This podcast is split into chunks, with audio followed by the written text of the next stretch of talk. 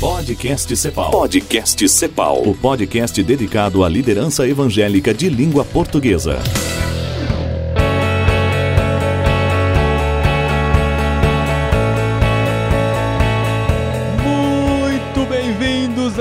Podcast Cepal. Estamos aqui no 43º Encontro Cepal, com o Aquário de Ideias aqui. Estamos distribuindo durante todo o ano os programas gravados aqui no Encontro. E hoje estou sozinho aqui, fui abandonado nessa quarta-feira à tarde, sozinho assim, né? Entre aspas, porque nós temos o convidado, mas não tem ninguém para me ajudar a fazer perguntas, que hoje é tarde de folga. Mas eu trouxe aqui o Max, Max Silva, nesse 17º programa do podcast Cepal. Max, seja bem-vindo!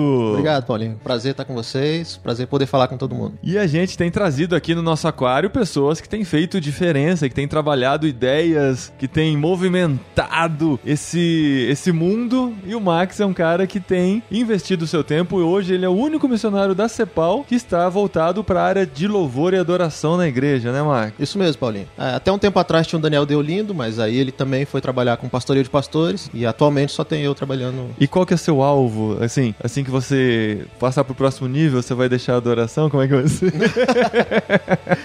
Não, eu, eu pretendo continuar. Assim, Gosto muito dessa área, desde pequeno toco, então acredito que essa área que Deus tem mim e usar muito ainda.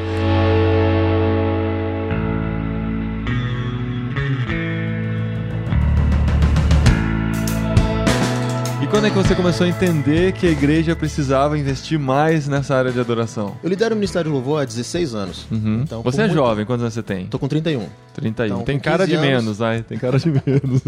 Então, com 15 anos eu comecei a liderar louvor. Como todo ministério, eu tive um monte de problema. E aí convidava grupos de fora pra vir pra igreja, dar um treinamento, eles me davam um treinamento e ir embora. E eu ficava com dois problemas, que era o material que tava na minha mão e o problema que eu não conseguia resolver. Não consegui resolver. E nem implementar o que eles tinham me proposto. E aí, a partir disso, eu comecei a estudar. Então, fui me preparar, fui buscar material. Em cima disso, fui preparando para treinamentos. E hoje eu vejo que só o treinamento também não tem sido suficiente. Então, tenho trabalhado mais na área de mentoria, de poder vivenciar o Ministério de Louvor durante uns seis meses, de caminhar com o grupo, para poder implementar essa ideia. Não só jogar a informação embora. Então, poder implementar as ideias. Cê- então você percebeu que não adiantava só chegar na igreja que estava com aquele problema e você apresentar o, o que eles podiam fazer e, e ir embora. Você precisava estar lá junto, acompanhando para a coisa acontecer. Sim, porque o grande desafio do ministério não é só o, o dia a dia, é fazer um planejamento a longo prazo. E esse planejamento a longo prazo é complicado você fazer sozinho. Então, nesse suporte era a minha maior necessidade. Ter alguém que pudesse me dar um suporte de fazer um planejamento a longo prazo. Porque o Ministério de Louvor ele vive só pro próximo domingo. Então você toca hoje, Ah. desmonta seu equipamento, domingo que vem você volta de novo e monta de novo. E aí toca no culto, desmonta e espera o próximo domingo. E a gente nunca pensa isso a longo prazo. Então eu tenho visto na maioria das igrejas uma vida útil de um músico a cada cinco anos. O cara Uhum. entra no automático. Então ele já não quer mais tocar, ele já vem por obrigação, já não tá mais afim. E eu vejo que justamente por isso. Não tem... geralmente ele chega na adolescência, quando ele tá querendo se expressar, né? Tá aprendendo Sim, a tocar sim. um instrumento, e aí se encanta com aquilo e quer montar a banda e tal, e ser o artista de sucesso. Isso. E aí chega na juventude e já perde a vontade. E aí Uhum. migra pra Começa a se envolver com outras coisas. Sim. Então a gente tem. A maioria do pessoal que toca no louvor hoje é jovem, né?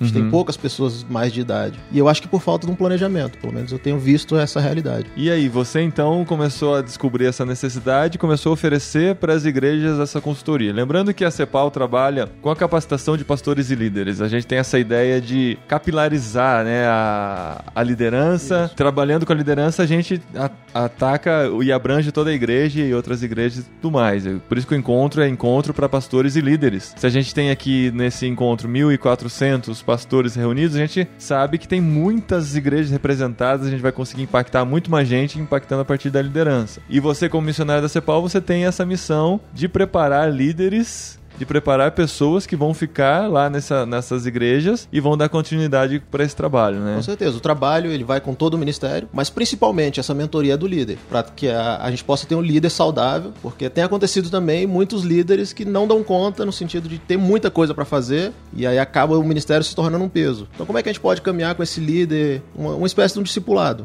para acompanhar realmente o líder, para que ele tenha uma vida saudável e ele possa cuidar da família dele também, que ele possa vivenciar é, teu lado profissional, porque boa parte dos líderes de louvor eles não são pagos pela igreja. Então, não se tornar uma sobrecarga para ele. É, porque daí ele vai ter que conciliar com o tempo livre que ele tem, às vezes à noite durante a semana, às vezes no sábado, né? E aí, por isso, nesse ponto que eu bato do planejamento. Se eu tenho um bom planejamento, se eu consigo formar uma boa liderança, é, eu não, não tenho uma sobrecarga. Eu uhum. posso ter um ministério super tranquilo, eu posso ter prazer em fazer. E não ter o ministério como um peso. Que boa parte do tempo a gente tem o ministério como um peso, que é difícil é, sobrecarregar, Poxa, é, tem muito sobrecarregado. Que fazer, né? E a gente tem um ministério onde parece que as pessoas decidem brigar toda semana.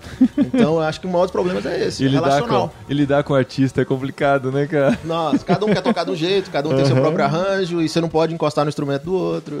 E a gente pois tem um monte é, de problema nesse, esse ciúme, né? Mas daí, então, me fala como é que funciona o, o passo a passo desse, desse, desse seu preparo. Você, a igreja vai vai, detecta o problema e te chama para participar uhum. disso, para fazer essa assessoria de alguma forma. E aí o que, que você faz? Quando você chega na igreja, como que funciona essa avaliação, os próximos passos? Então, a partir do momento que a igreja entra em contato comigo, eu entro em contato com o pastor. Eu não posso entrar na igreja sem ter falado antes com o pastor, entendendo que ele é o principal líder de música da igreja. Então, converso com o pastor para a gente fazer um bom alinhamento, ver onde o pastor, a igreja quer chegar, aonde é a visão do pastor. Depois disso, faço uma reunião com o líder para também fazer esse alinhamento, ver qual é a visão dele, para ele também me passar quais são os problemas que têm acontecido. Ou às vezes nem tem problema, quais são os sonhos, quais são as metas do ministério. E aí eu me encontro com um grupo, dá o primeiro treinamento e eu aplico um questionário. Como sou formado em matemática, amo planilha e amo pesquisa.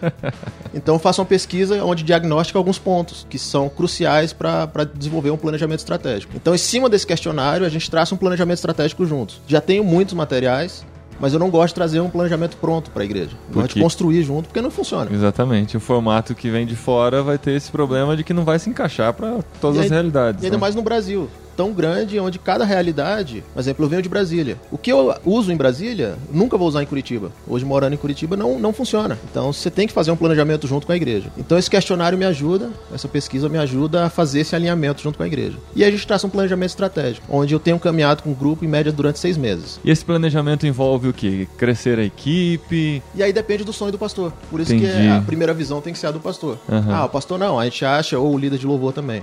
A gente acha que a gente precisa crescer. Então vamos trabalhar em cima do crescimento. Aconteceu algumas, algumas realidades muito legais. O pastor me falava uma coisa, o líder falava outra e o questionário vinha de outra forma completamente diferente. Então a gente tinha que fazer várias reuniões, sentar e alinhar quais são as visões. Uhum. Em cima das visões a gente traçar um planejamento único para a igreja. E se o problema é a falta de compromisso do, dos músicos ou das pessoas que servem na banda, por exemplo, como é que você trabalha para resolver isso? Esse é um grande problema, né? Eu acho que a pessoa tem que escolher. Não, não dá para ter. Você tá só por prazer, mas não tá por compromisso também. É difícil falar assim, mas é, é preferível ter um violão e uma voz, um teclado e uma voz, do que eu ter um ministério com 50 pessoas e as pessoas estarem ali sem vontade de estar. E eu entendo que a obra é de Deus. Então eu não acredito que a gente vai chegar nesse ponto numa igreja, mas eu prefiro ter muito mais coração Sim. do que simplesmente um número grande. E isso não é um resultado.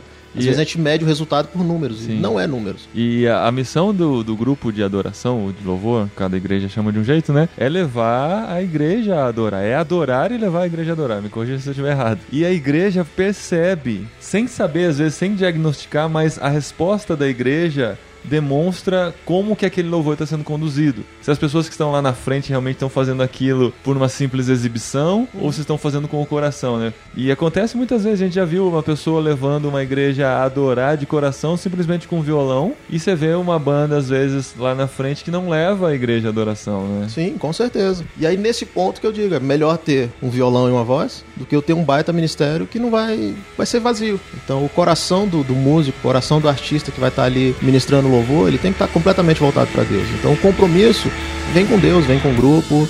O compromisso acho que é crucial para um bom ministério de louvor.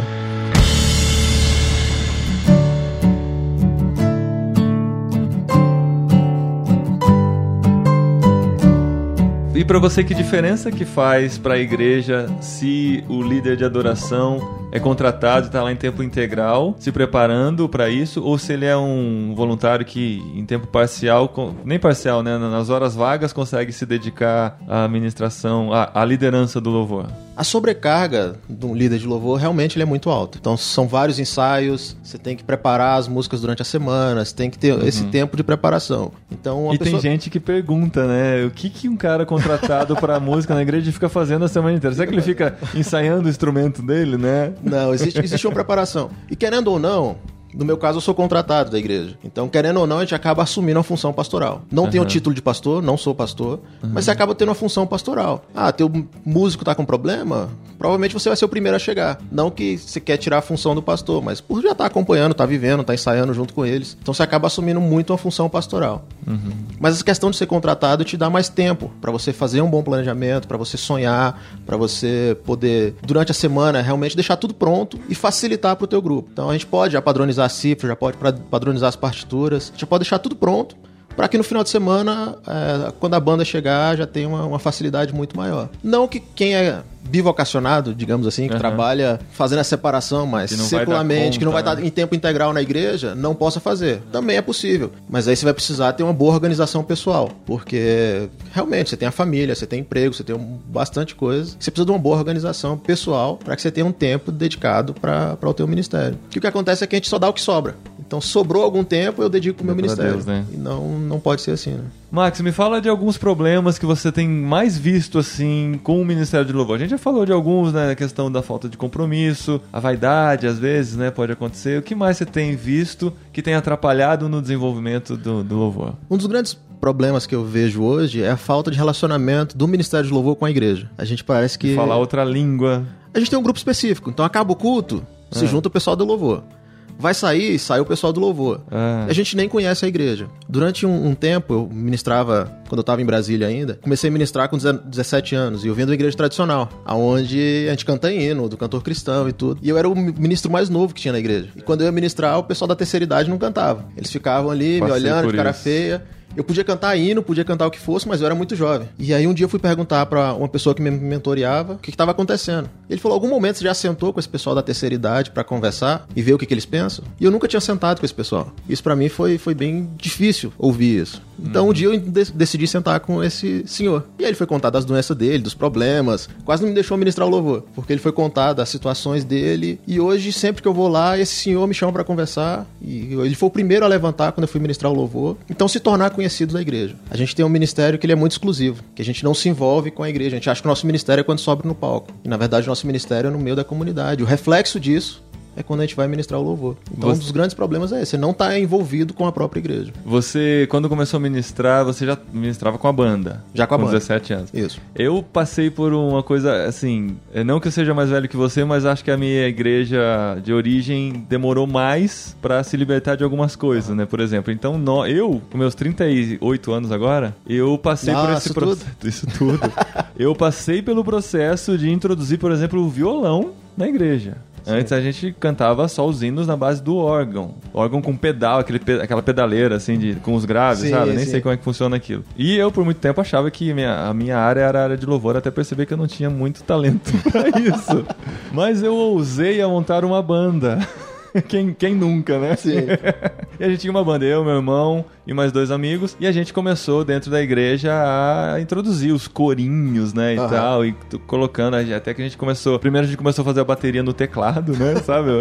fazer bateria no teclado e a gente começou a tocar. E algumas igrejas amigas começaram a chamar a gente para pro culto de jovens deles, né, pro encontro de jovens aos sábados, pra gente dirigir o louvor lá também. Eu lembro muito de uma situação específica, a gente foi numa outra igreja que tinha uns irmãos bem tradicionais também, e e a gente lá cantando os corinhos, né? Coisas simples, assim, que hoje já é antiga, uhum. antiguidade e tal, né? E a gente cantando aqueles corinhos e tal, e alguns irmãos lá no fundo, a gente via que estavam sentados com a cara fechada, esperando acontecer alguma coisa, né? Esperando, sei lá, começar a mensagem. E aí, desde... e aí então a gente anunciou que a gente ia cantar um hino do nosso inário. Então a gente vai cantar esse hino do nosso inário e tal. Aí aqueles irmãos pegaram, abriram o inário e ficaram em pé para cantar. Só que daí a gente colocou um ritmo diferente pro, pro hino. Eles Mas foi automático, eles fecharam, eles deixaram bem claro que eles estavam fechando o inário e sentaram de novo.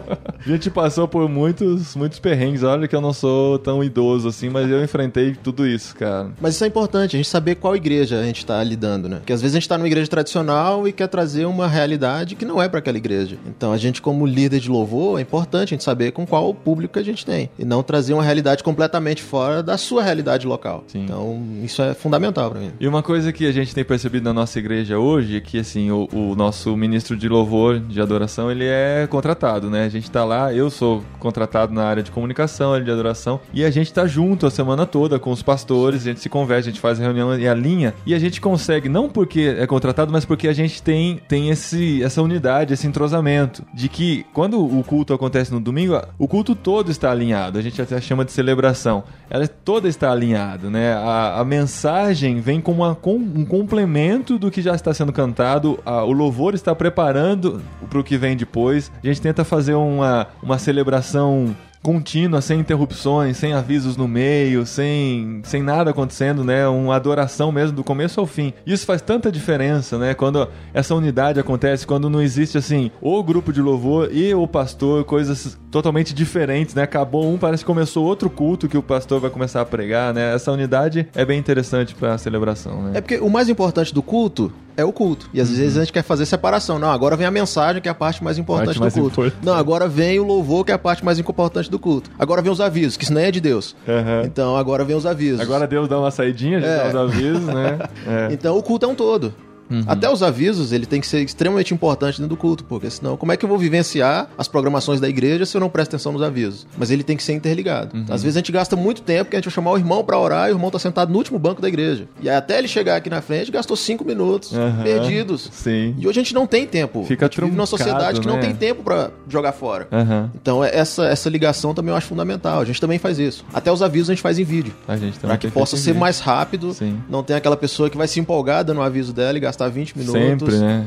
Então, Essa foi a é, nossa esse... resposta também. Eu acho que esse é importante, esse culto ser um todo, a celebração ser um uhum. todo, né? Do começo ao fim, e toda parte ele é importante. Então essa ligação é fundamental. Outra coisa que eu experimentei também nessa minha descoberta na, na área de louvor quando a gente começou a inserir as músicas fora do Inário, por exemplo, eles deram a liberdade pra gente começar às 19h15 e o culto começava às 19h30. Então a gente anunciava, às 19h15 já começa o louvor e tal, metade da igreja até chegava e a gente cantava das 19h15 às 19h30. Dava 19h30 ia o dirigente lá na frente, vamos iniciar agora.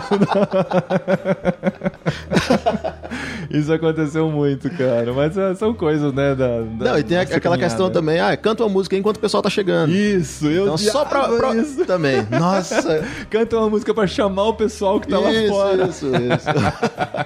Acho que essa era a raiva de todo músico, né? Todo músico, não tem Ou quando como, você vai cantar cara. no final do culto, tá todo mundo embora também. Uhum, o pessoal já pra, tá saindo, despedir, você continua né? cantando. É. Né? E outro problema que eu tenho visto também é que, assim, com a profissionalização, a gente tem cada vez músicos mais apurados, mais preparados. A gente vê os adolescentes, tem na nossa igreja lá um rapazinho de 16 anos que ele debulha na bateria e, assim, e não é só, só técnica, tem sensibilidade, sabe? Consegue se expressar muito bem. E a gente vê uma geração mais preparada ainda musicalmente, Sim. né? Só que, por outro lado, a gente tem visto cultos que são cada vez mais apresentações e menos direção de louvor. Você tem percebido isso também? Tenho, e até na questão das letras, né? Eu vejo, não desmerecendo quem escreve hoje, mas as letras elas têm ficado menos teológicas. A gente fala muito pouco de Bíblia, que era o que, que mais se falava antigamente. Uhum. Então, hoje em dia, eu sinto essa, essa necessidade da gente ter músicos muito bons, mas compensação a gente não consegue chegar na igreja. A gente tem às vezes pregado uma teologia que não é bíblica, porque eu vejo que a gente tem um, um potencial muito grande de pregar teologia para a igreja. Porque o que o líder de louvor às vezes fala é aquela teologia que o cara vai sair falando a semana inteira, que às vezes atingir muito mais do que o que o pastor falou. Sim. É então verdade. se eu falo uma, uma, uma, coisa que não é bíblica, ele vai sair com aquilo falando que é verdade, tá na Bíblia e que Deus falou, uhum. porque foi falado no culto. Outra coisa, tem muitas músicas centradas no eu, né? Para se cantar em congregação congregação. Se a gente tá junto cantando em congregação, a gente tem que cantar de nós, né? Como comunidade, não para mim. Com certeza. Então as músicas têm,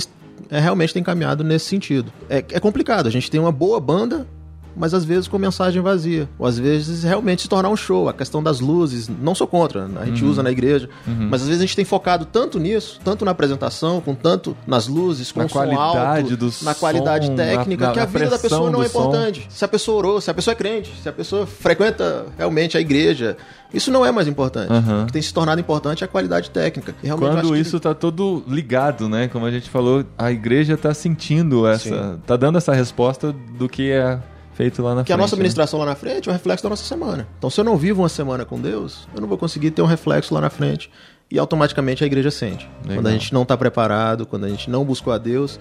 E é engraçado, porque um pastor, se ele pregar sem ter estudado, a gente sente e vai sair a semana inteira falando mal do pastor. Uhum. Mas o Ministério do Louvor pode realmente ministrar sem ter lido a Bíblia, sem ter orado, sem ter vivido, é, vivenciado uma vida devocional. Uhum. Isso pode acontecer normalmente.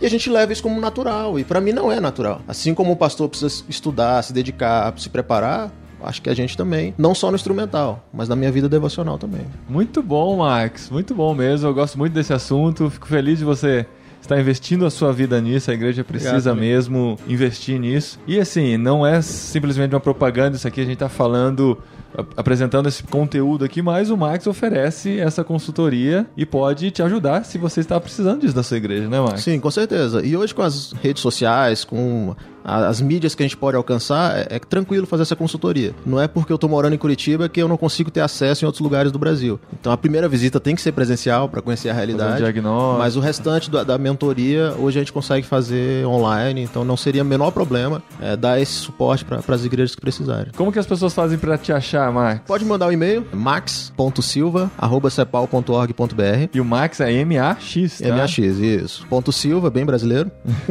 arroba cepal.org.br é, e no site da CEPAL tem algumas informações também, você consegue me mandar algum contato por aí. Beleza. Valeu, pessoal. Muito obrigado. Daqui um mês a gente volta com um novo programa. Daqui 15 dias com uma plenária aqui do Encontro CEPAL. Até mais. Um abraço.